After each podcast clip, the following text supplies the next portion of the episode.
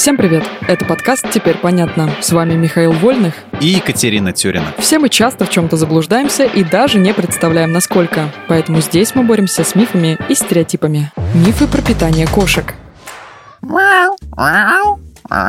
Миш, во-первых, я знаю, что это ты. Во-вторых, я понимаю, что ты голоден, но в магазин я еще не ходила. Да черт. Почему мы говорим про питание кошек, а не про мое? Какие тут могут быть мифы? Корм продается в магазине, просто купи и насыпь в миску делов-то. А со стола кошки можно дать рыбу, как ты думаешь? Да, конечно, это же рыба, натурпродукт.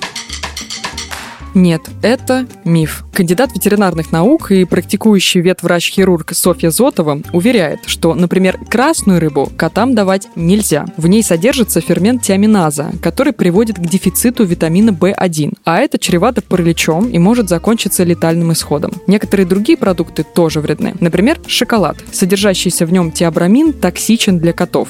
Исследователи считают, что изредка дать домашнему любимцу крохотный кусочек шоколадной плитки можно, но лучше заменить его специальным лакомством. А еще не стоит добавлять в меню животного орехи, лук, чеснок, виноград, смородину, продукты, подслащенные ксилитом, сырое тесто. И, конечно, никакого алкоголя. Хм, никакого так никакого. И правильно, молоко пусть пьют. Молоко-то котам можно? В этом вопросе все очень неоднозначно. У многих взрослых животных организм не может перерабатывать лактозу, что приводит к диарее. Чем меньше лактозы в молочном продукте, тем реже он приводит к расстройству кишечника. Коровье молоко будет усваиваться хуже, чем козье. А кисломолочные продукты с низким содержанием лактозы могут быть и вовсе рекомендованы ветеринаром, как часть лечебной диеты. Так что лучше слушать врача и следить за стулом питомца, чтобы понять, что с его меню что-то не так. А еще есть миф, будто молоко приводит к глистам, но исследователи связи пока не выявили. А я, кстати, слышал, что чеснок избавит кошку от глистов. Это правда?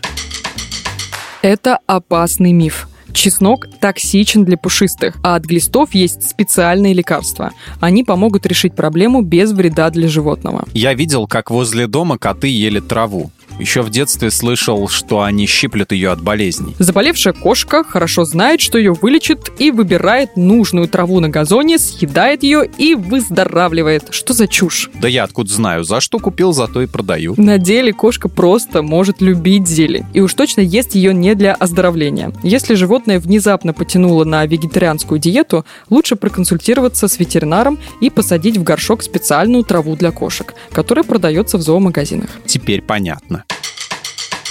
В этом выпуске мы использовали материал Натальи Копыловой и благодарим автора за классное разоблачение популярных мифов. Полная версия текста на сайте Лайфхакера. Подписывайтесь на подкаст «Теперь понятно», ставьте ему лайки и звездочки. Новая порция разоблачений уже на подходе.